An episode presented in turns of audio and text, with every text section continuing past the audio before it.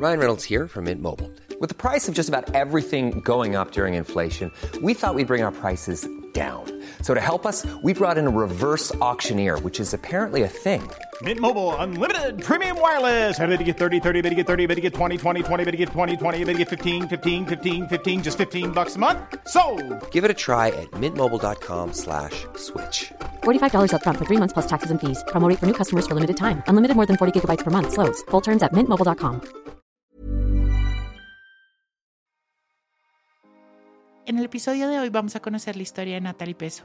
Nati ha vivido gran parte de su vida con una discapacidad, pero esta no ha sido barrera para cumplir sus sueños. Bienvenidos, bienvenidas y bienvenides. Bueno, para este episodio, como pudieron escuchar un poco en la intro, vamos a hablar con alguien que me inspira un montón y tiene una historia de vida divina, que a pesar de muchas eh, adversidades que ha tenido que pasar en la vida, ha cumplido sus sueños y se dedica a lo que le apasiona y además es una persona empática, es una persona que también trabaja por los demás y suma en la vida de los demás. Así que estoy muy feliz de que juntos escuchemos esta historia de Natalie o Nat y que nos podamos inspirar y podamos saber que nada, nada, nada en la vida nos puede tener a cumplir nuestros sueños. Así que hoy nos acompaña Natalie Peso, ella es psicóloga. Nat hace un montón de cosas, es muy parecida a mí, se dedica a mil y un cosas y hace mil y un cosas.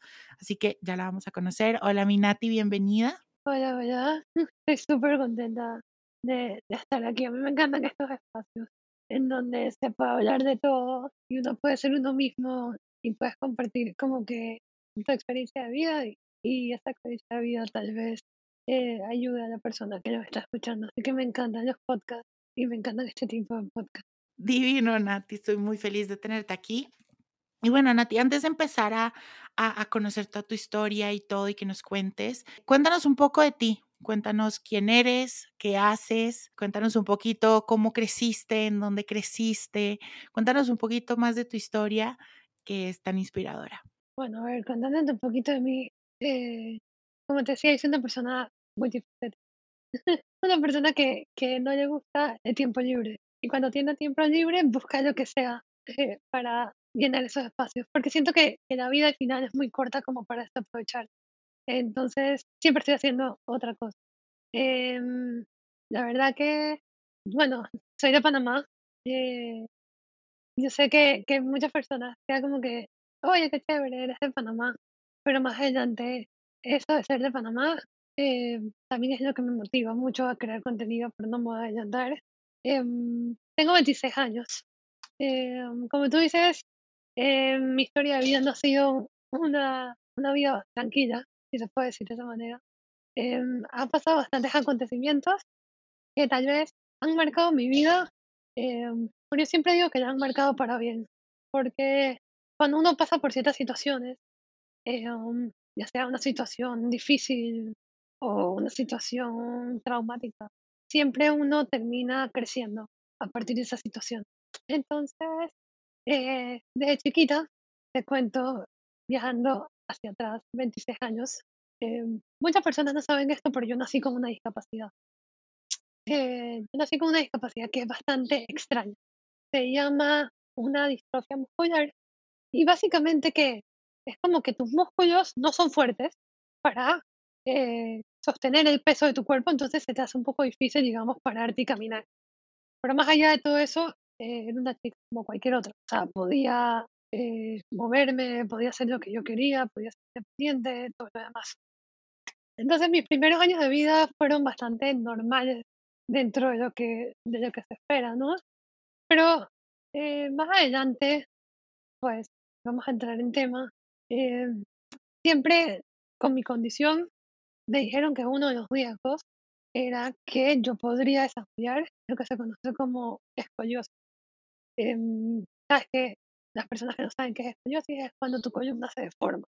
Entonces, por tener una debilidad muscular, esto pasó muy rápido. A tal punto de que ya la escoliosis, por ejemplo, estaba eh, afectando mi capacidad respiratoria. Entonces, literalmente en, en un mes o dos meses me dijeron, tienes que operarte, esto no puede seguir así, eh, si sigue así se, te puedes complicar. dijo, bueno, pues toca operar.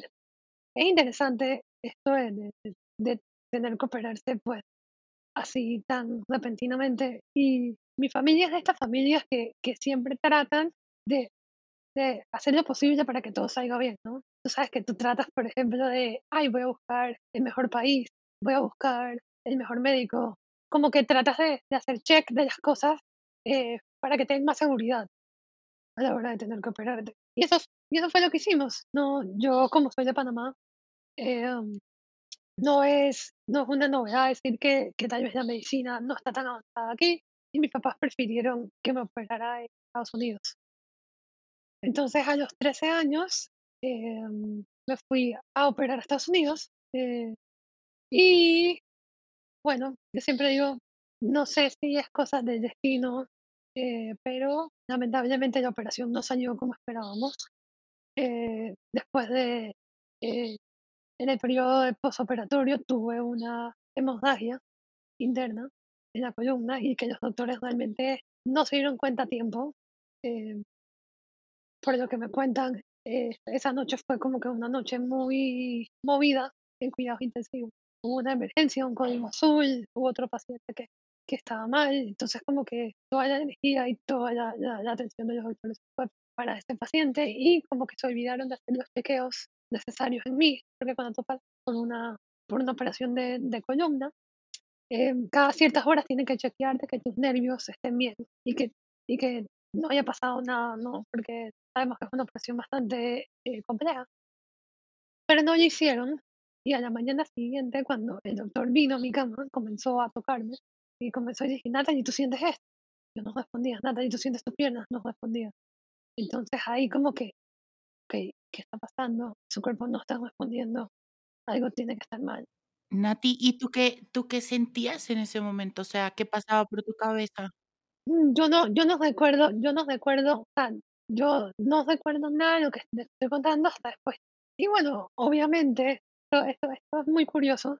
Bueno, ahí se dieron cuenta que algo estaba mal, me fueron a hacer eh, un CAT y ahí se dieron cuenta que había tenido una hemorragia eh, en la médula. Básicamente el sangrado estaba comprimiendo la médula y hasta el punto que, que seccionó la médula en dos. Entonces se perdió la comunicación entre el cerebro con el que es lo que te hace que puedas moverte o sentir. Y eso me pasó a un nivel muy alto, casi en el cuello, por lo tanto hoy soy cuadriplégica.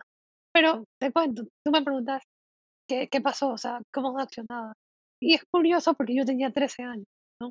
Entonces, cuando yo me desperté, que, que fueron como, ya, que, que cuando ya tengo conciencia, pues de haberme despertado, yo, yo recuerdo, yo me desperté y, ok, sí es verdad, no podía moverme, no podía sentir, pero básicamente eh, yo estaba entubada en ese momento que me desperté. Porque cuando te pasa una lesión medular, o lo que me pasó a mí, tus pulmones también se paralizan. Entonces yo me desperté, yo tenía un tubo en la boca, no me podía mover. Y lo primero que yo pensé es, esto es totalmente normal. Digo, ¿será que hay cualquier, cualquier persona que pasar por una operación como esta debe despertarse de esta manera? Y tal vez todavía estoy bajo efectos de anestesia o tal vez eh, eh, estoy así, no siento o lo que sea para que no sienta dolor. O sea, mi mente comenzó a buscar como que ciertas respuestas que sean como que comforting, como que, que, que me daban tranquilidad sin pensar que algo estuviese pasando, ¿no? Eh, y además tenía 13 años, ¿no? Y tenía un tubo en la boca, cosa que no podía hablar. Eh, entonces era muy difícil hacer preguntas y yo asumí que todo eso era normal. Pero después de, de un par de semanas, ya la cosa comenzó a sonarme un poco extraña.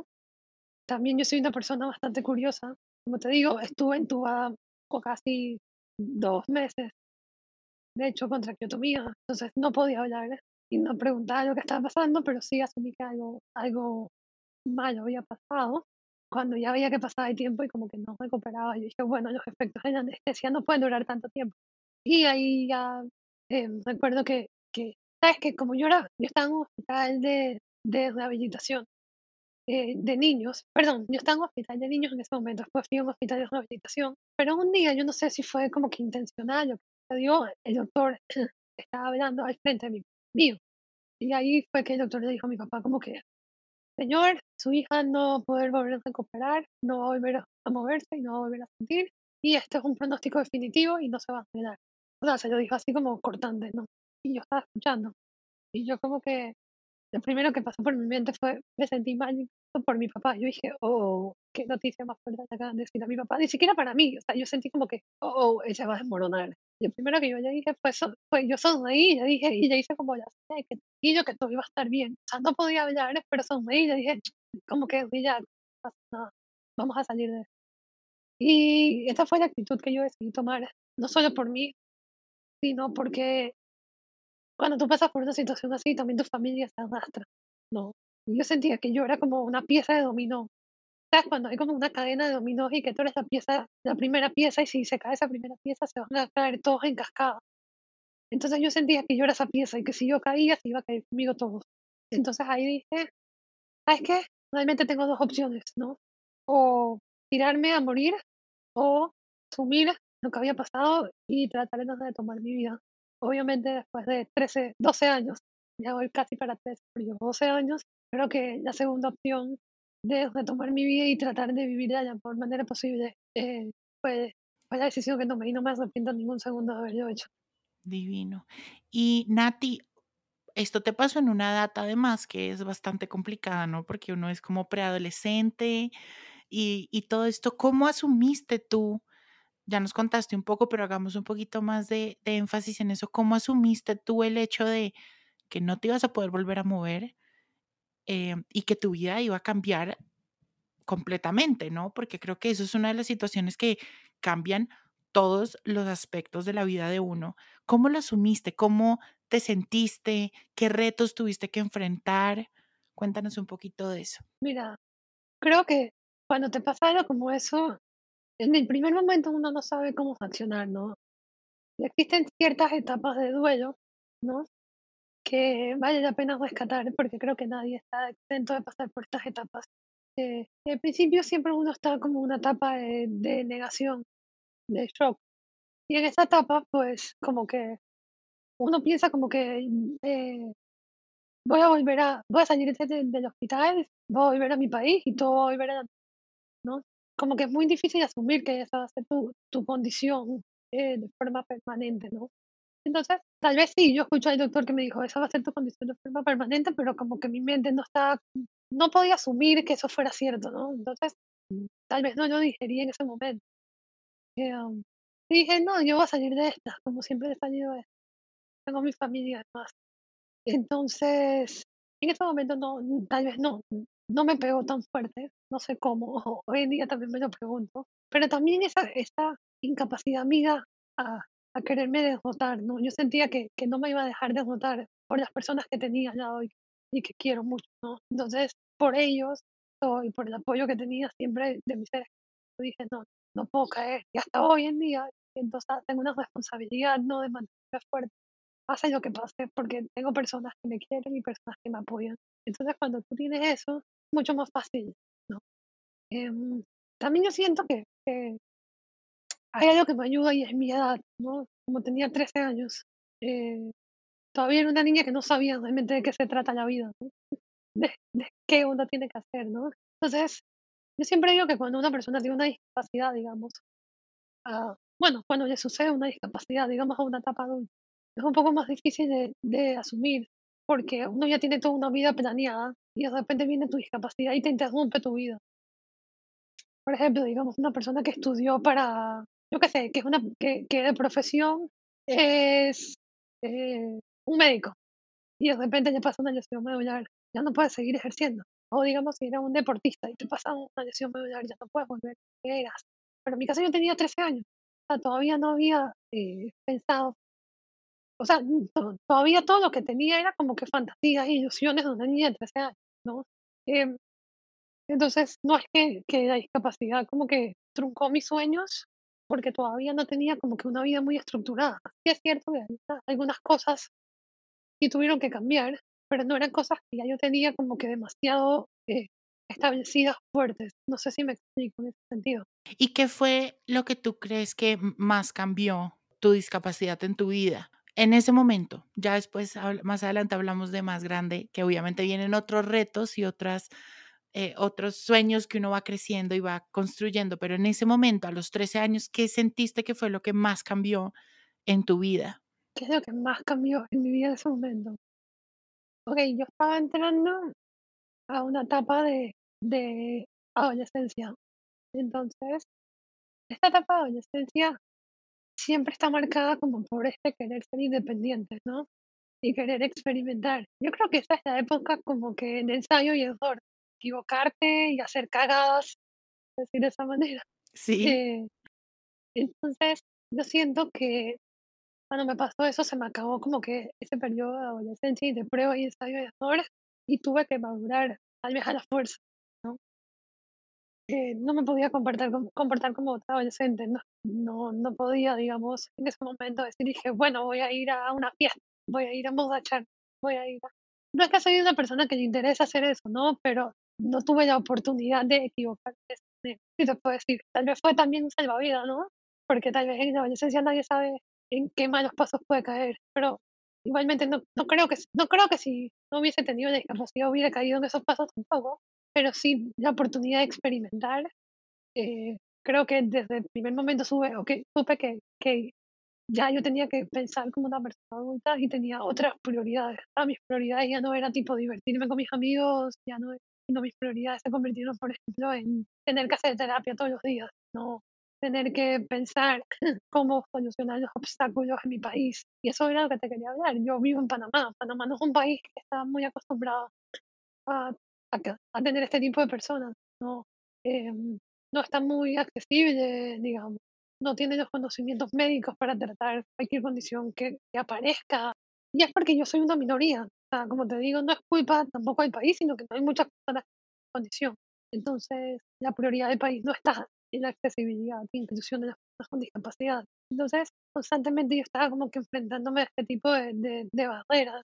Entonces, mi, mi tiempo se invertía más en eso que en estar jugando y pensando en fantasías y cuentitos de un adolescente. Nati, y ya que traes eso, eh, que era justo algo que te quería preguntar, bueno, más grande, ¿cuáles han sido esas barreras a las que te has tenido que enfrentar? Digamos, el tema de tu país, ¿cómo has llevado eso? Eh, porque pues acá en Colombia también, acá en Colombia es muy difícil tener una discapacidad y además es más difícil tener una discapacidad y no tener ciertos privilegios y es aún más difícil tener una discapacidad, no tener privilegios y querer seguir tu vida normal, ¿no? Porque tú llegas a una universidad y las universidades no todas tienen o rampas o sitios que sean aptos para una silla de ruedas o sí, médicamente también nos hace falta mucho. Entonces, ¿cómo llevaste tú todas estas barreras? Y cuéntanos también qué empezaste a soñar en ese momento. Ya eras un poquito más grande, ya de pronto ibas a empezar a estudiar para lo que tú nos contaste, psicología. Eh, ¿Cómo fue empezar esas nuevas etapas, pues teniendo tu discapacidad? Em, lo primero que, que hay que dejar muy en claro es que tienes muchísima razón. Eh, no es lo mismo tener una discapacidad y no tener recursos económicos que tener una discapacidad y tener recursos económicos. Eh, afortunadamente tengo los recursos económicos para, por ejemplo, conseguir eh, la tecnología que, que me permite, entre comillas, ser una persona eh, independiente.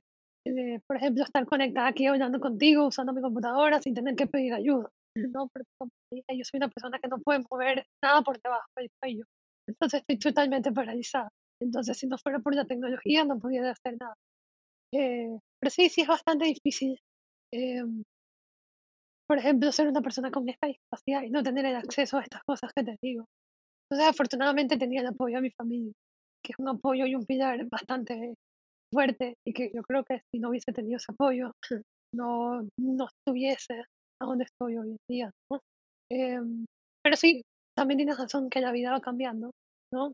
Y esto es algo que estaba conversando el otro día con, con un amigo y le dije, cuando tú tienes una discapacidad y te pasa una etapa tan, tan temprana, a los 13 años, em, cuando a mí me dijeron eso, eh, que, que iba a quedar paralizada por el resto de mi vida, yo no sabía eh, realmente a qué me iba a enfrentar más adelante en mi vida y tampoco sabía qué era lo que había perdido realmente, ¿no? ¿Por qué? Porque en esa etapa, a los 13 años, como te digo, ¿qué, es lo que más te importa? Estar con tus amigos, estar en la escuela, divertirte, ¿no? Entonces no tienes pensado otras cosas. pero a medida que vas entrando, digamos, a otra etapa de vida o a otra etapa de vida, te, te comienzas a a, diferentes obstáculos y ahí te das cuenta que no puedes hacer ciertas cosas que tú pensabas, sea, que tal vez nunca pensaste cuando, cuando tuviste 13 años. Por ejemplo, cuando entras a, a, a una universidad, ¿no? Y te das cuenta que la universidad no es accesible. Tal vez mi escuela sí era accesible, pero la universidad no era accesible.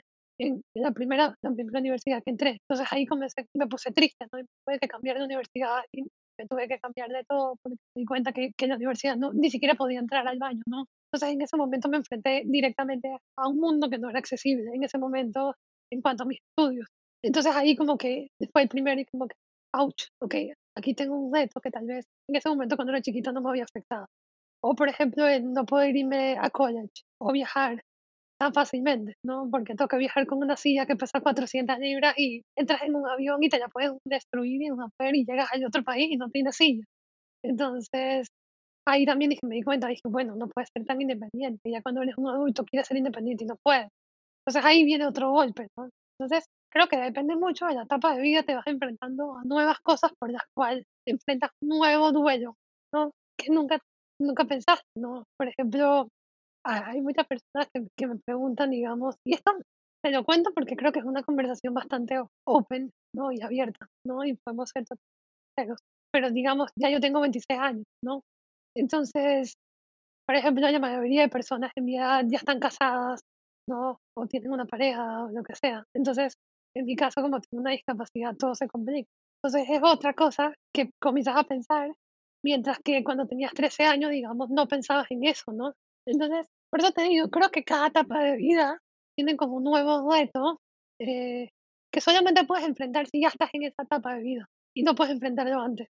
Nati, y te pregunto, ahorita que, por ejemplo, mencionas eso de, de estas últimas, como de estos últimos retos a los que te has enfrentado, ¿cómo has tú llevado esto? O sea, ¿cómo los has enfrentado sin de pronto caer en querer tirar la toalla, en no querer seguir?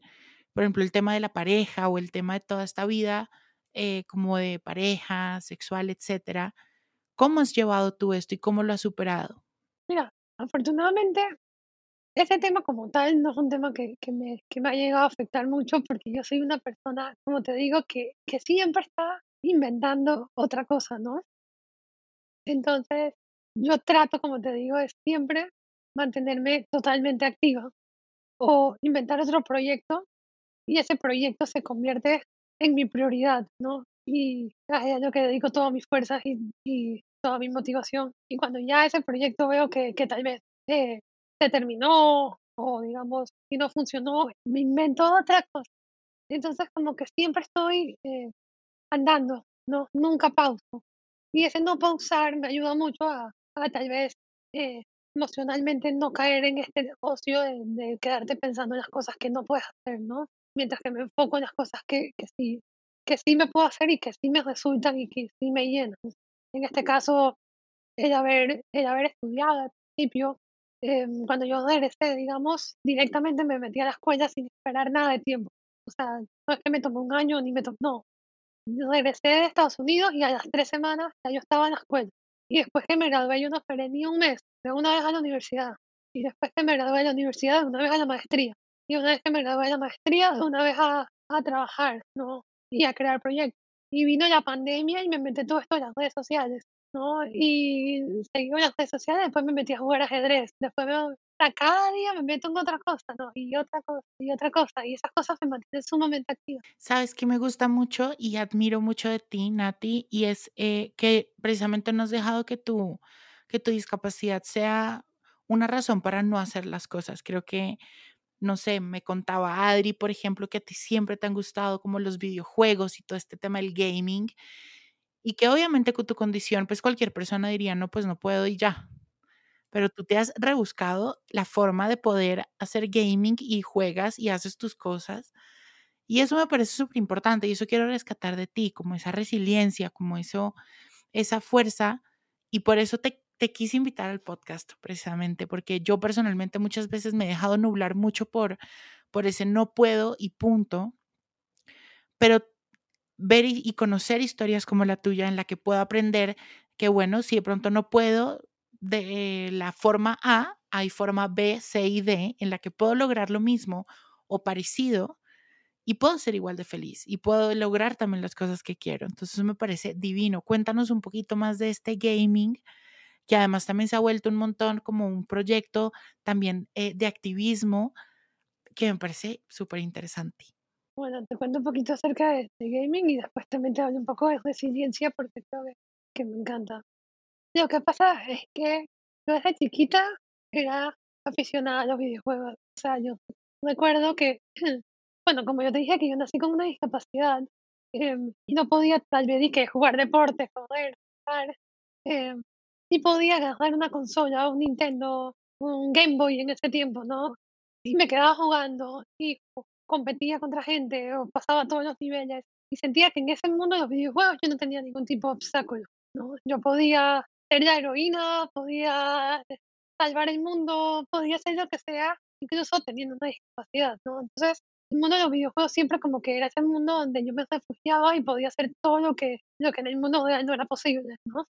Entonces, cuando me ocurrió la operación eh, y la lesión medular, yo en ese momento sí, de hecho, eso sí me pegó un poco fuerte, de hecho, de que sabes que vas a poder volver a jugar.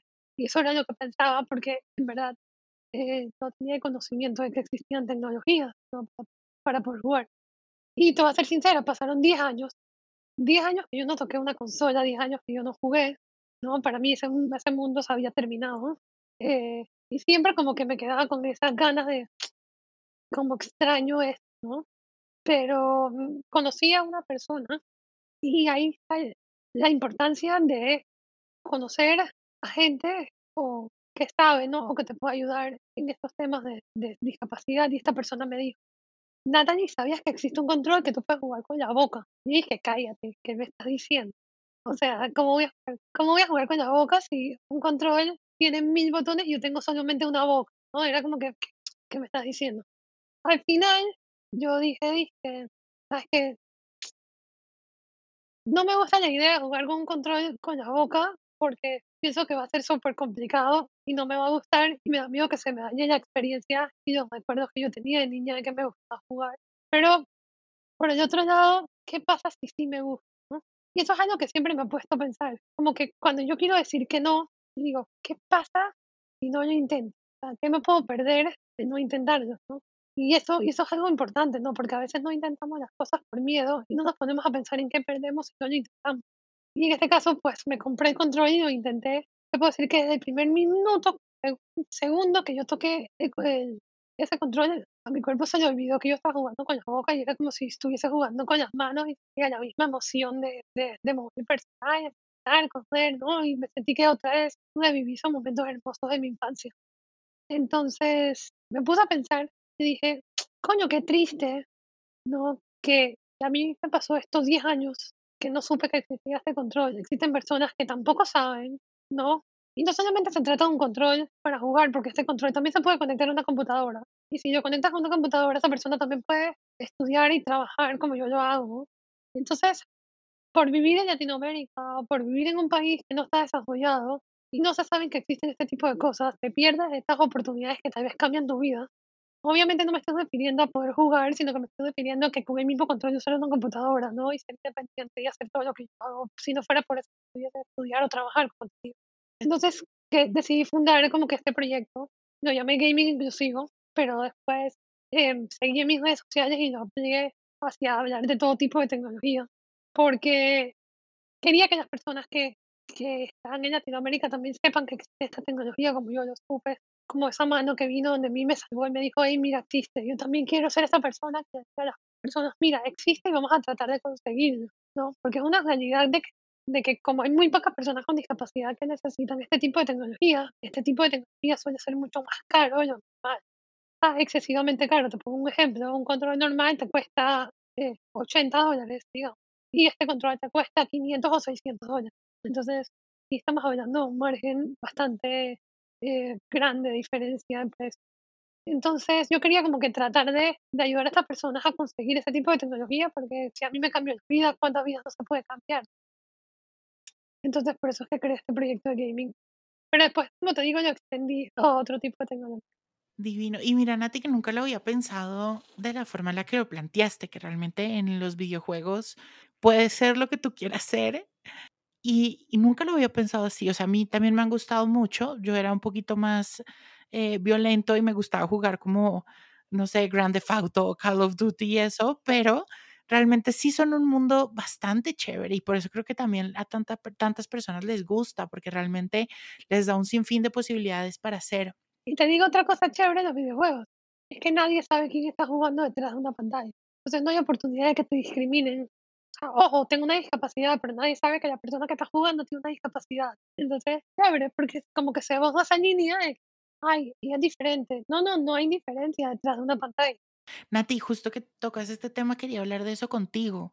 ¿Has sentido alguna vez alguna, algún alguna demostración de discriminación? ¿Te has sentido discriminada por, por algo en tu país, por otras personas? ¿O lo has llegado a sentir? Y si sí, ¿cómo lo has manejado? ¿Cómo has manejado esas situaciones? Mira, tengo mucho que decir sobre esto. Yo siempre digo que cuando tienes una discapacidad existen como que dos extremos que la gente te puede percibir. Por un lado está el extremo de la lástima, ¿no? que la gente me ve y dice, ay no, pobrecita, mira que ya está en una silla de tiene un ventilador, no puede caminar, ay no, yo si estuviera en tu posición realmente no podría vivir así. Y entonces te miran como que, ah, no, y sabes, que esta mirada lástima es bastante fuerte. Por el otro lado está la gente que te ve como si fueras un superhéroe. ¡Wow! Eres extraordinaria, Dios, Dios mío, eres una supermujer. Pero te lo están diciendo porque tienes una discapacidad, ¿no? Entonces te dicen y que, bueno, tú te conviertes en mi inspiración y realmente yo me pregunto, bueno, pero ¿por qué soy una inspiración? No me conoces, porque es una persona de la calle que se te acerca y te dice, tú eres una inspiración para mí, Dios. Y tú como que, bueno, pero ¿qué hice? Solamente me levanté de mi cama y estoy aquí comiéndome una galleta. No estoy haciendo nada para ser una inspiración. Entonces, como que esos dos extremos hacen que la gente realmente no mire a la persona que está enfrente, que mire a la persona ay, pobrecita, o ay, es un superhéroe, Dios mío. Entonces, no me vengan a Natalie, no vengan a Natalie, no se den la oportunidad de conocer a Natalie porque te dejan llevar por estos estereotipos de personas con discapacidad. Entonces, yo sé, no es una discriminación como tal, dije puntual, ¿no? Pero sí, sí como que divide, porque la persona no puede verme, ¿no? No puede verme como una persona normal y siempre está la discapacidad al frente y es algo que yo tengo que romper todo el tiempo. ¿No? Y tal vez yo, yo utilizo un sentido de humor, y yo soy una persona muy entrona y trato de ser extrovertida, ¿no? Para tratar de romper todo esto. Realmente, en el fondo, yo soy súper introvertida, súper nerviosa y ansiosa socialmente, pero trato de demostrar lo contrario, ¿no? Como para que la gente no tenga miedo a acercarse a mí, preguntar, reírse conmigo, y a los cinco minutos que tú me conoces, ya todos esos estereotipos se cayeron, De que, ay, la pobrecita, no, no, nada, pobrecita, ¿quién? ¿Quién es eso, no? Entonces, Em, cuando comencé a hacer todo esto de redes sociales y comencé a hacer TikTok, comencé a meter un contenido en Instagram, yo nunca, nunca pensé que llegaría tan lejos, ¿no? Y que tantas personas lo, iban a ver, pero cuando ya mi contenido llegó a 4 millones, 5 millones de personas, eh, y comencé a tener eh, comentarios discriminatorios fuertísimos. Entonces yo me puse a pensar y dije, ¿cuál es la mejor manera de hacerle frente a este tipo de, de discriminación? Y Realmente yo me di cuenta que la clave está en ser empáticos. Empáticos con la persona que te está diciendo su comentario y tratar de ponerte en el lugar de esa persona y entender por qué está diciendo esto. Y, si te, y si pones a pensarte de esta manera, tal vez te das cuenta que esa persona tal vez está teniendo una vida horrible, que no tiene otra cosa que, que sacar veneno, ¿no? Y tal vez ya está pasando peor que tú de otra manera. No tiene que tener una discapacidad para estar pasando la mal, pero puede tener una situación bien fuerte que la hace como que tener, eh, eh, dirigir esa rabia, ¿no? A una persona que ni siquiera conoce, Entonces, si, si, está haciendo, si esa persona está haciendo eso, debe, debe haber algo detrás por lo cual está haciendo.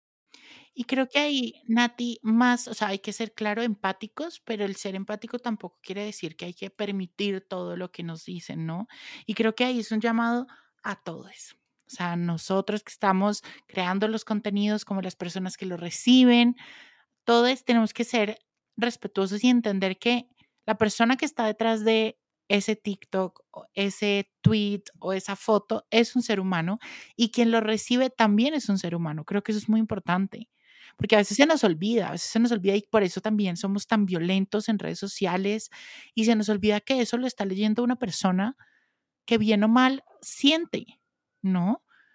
Claro, pero uno no puede, uno no puede controlar lo que va a decir de otra persona. O sea, en mi caso yo solamente puedo controlar lo que yo digo. Entonces, si otra persona me está diciendo algo así, yo lo que puedo hacer es tratar de, de explicarle, ser empática, de hecho, tratarlo con, con, con, con amor, incluso con cariño y tratar de explicarle por qué no sé qué hacer lo que está haciendo.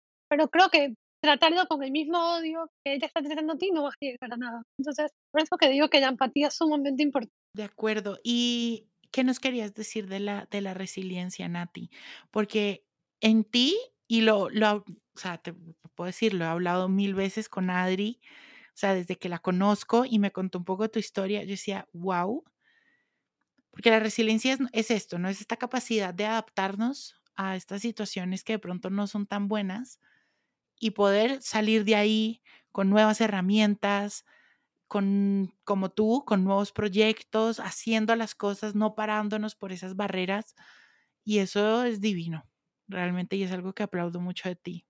Mira, hace, hace algún tiempo eh, estaba en la universidad y estudiaba profundidad el concepto de, res, de resiliencia, porque a mí todo el mundo me decía, ay, pero es que tú eres resiliente, pero tú eres resiliente. Y yo como que realmente soy una persona resiliente. Y no sé si tú sabes de dónde surge esta palabra, pero la palabra resiliencia surge de la física. De hecho, es un concepto físico que es la capacidad que tienen los materiales de volver a su forma original una vez que se le aplica una fuerza. Por ejemplo, si tú agarras y estiras una liga, la capacidad que tiene esa liga de volver a su, de su posición inicial, entonces se dice que son materiales resilientes, ¿no? Entonces, yo me, yo me ponía a pensar, realmente las personas somos resilientes, podemos volver a nuestra posición original una vez que pasamos por un acontecimiento difícil. Voy a decir la verdad, para mí las respuestas no. Yo creo que nunca volvemos a la misma forma, nunca podemos volver a ese estado ori original, creo que no, no hay forma, porque cada vez que pasamos por una experiencia nos transformamos. Y una vez escuché también una metáfora que ilustra un poco lo que quiero decir. Entonces, la metáfora es la siguiente. Imagínate que tú estás del lado de un pantano, ¿ok? Y al otro lado del pantano está esta vida que siempre quisiste tener, ¿no? Está donde tú alcanzas todos tus sueños, donde todo es bonito, ¿no? Pero tú sabes que para poder llegar al otro lado del pantano, tienes que atravesar el pantano, ¿ok? Y el pantano está lleno de cosas horribles. El pantano está lleno de obstáculos, está lleno de animales salvajes, está lleno de, de, de oscuridad, está lleno de lo que quieras, de cosas difíciles, ¿no? Entonces, tú dices, bueno, yo tengo que atravesar este pantano para poder llegar al otro lado. Y decides atravesar.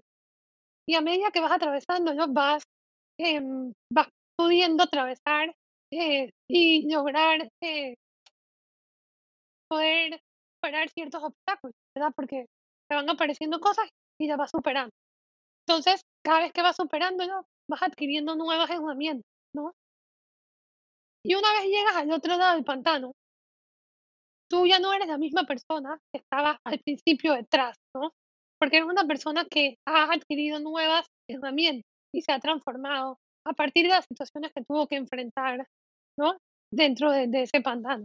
Entonces yo creo que no, respondiendo a tu pregunta, yo no creo que las personas somos resilientes, porque nunca vamos a ser la misma persona después de pasar por una situación difícil, porque yo- realmente, ok, es difícil y es triste y todo lo demás, pero adquiriste un montón de herramientas a, enfrentarse a esa situación.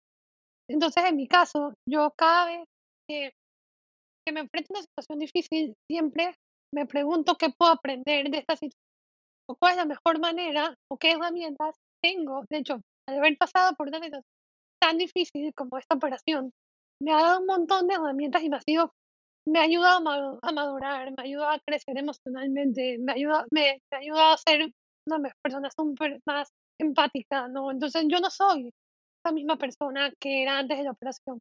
No puedo, nunca, nunca voy a llegar a ser esa persona, porque soy totalmente distinta. O sea, nunca voy a volver a esa forma original. Entonces, en vez de hablar de resiliencia, a mí me gusta hablar de crecimiento.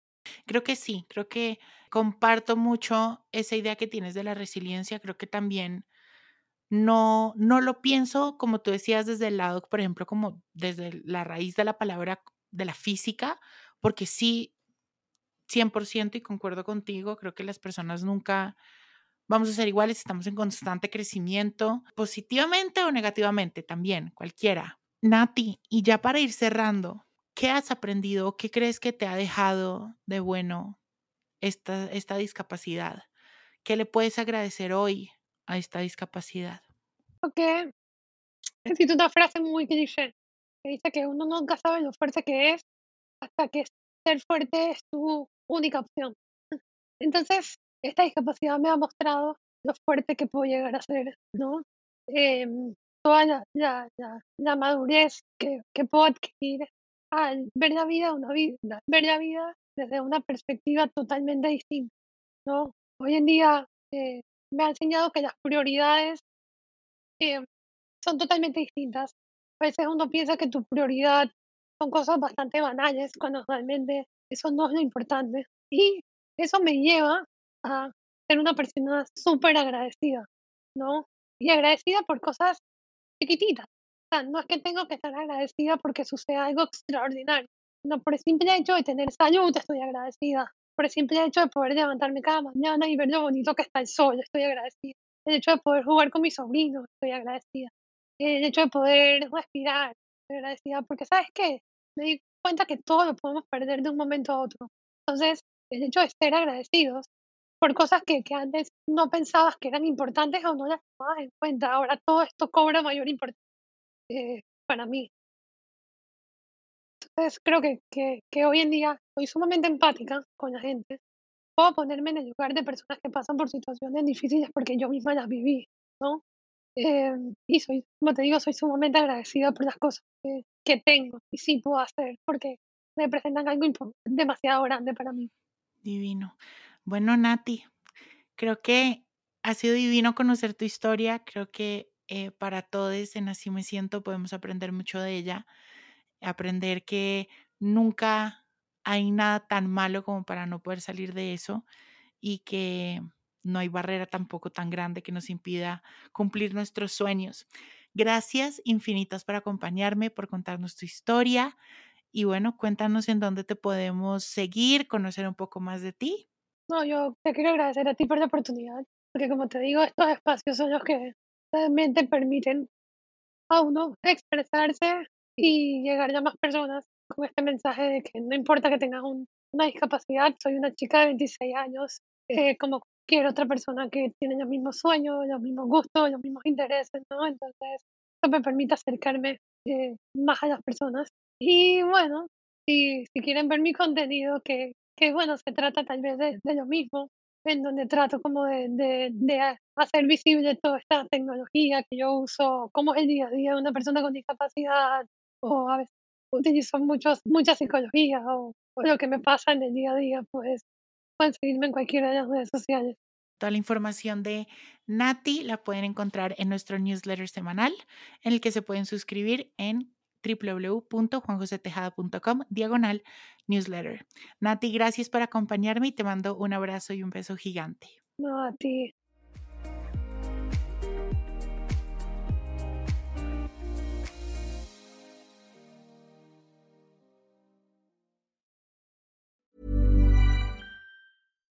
If you're looking for plump lips that last, you need to know about Juvederm lip fillers. With Juvederm Volbella XC and Juvederm Ultra XC, your lip look, whether it's subtle or bold, can last up to one full year with optimal treatment and no additional maintenance. Find a licensed specialist and see if it's right for you at Juvederm.com today. That's J U V E D E R M.com. Add fullness to lips in adults over 21 with Juvederm Volbella XC or Juvederm Ultra XC. Do not use if you have severe allergies or a history of severe allergic reactions, or if you're allergic to lidocaine or the proteins used in Juvederm. Tell your doctor if you have a history of scarring or taking medicines that decrease the body's immune response or that can prolong bleeding. Common side effects include injection site redness, swelling, pain, tenderness, firmness, lumps, bumps, bruising, discoloration, or itching. As with all fillers, there's a rare risk of unintentional injection into a blood vessel, which can cause vision abnormalities, blindness, stroke, temporary scabs, or scarring.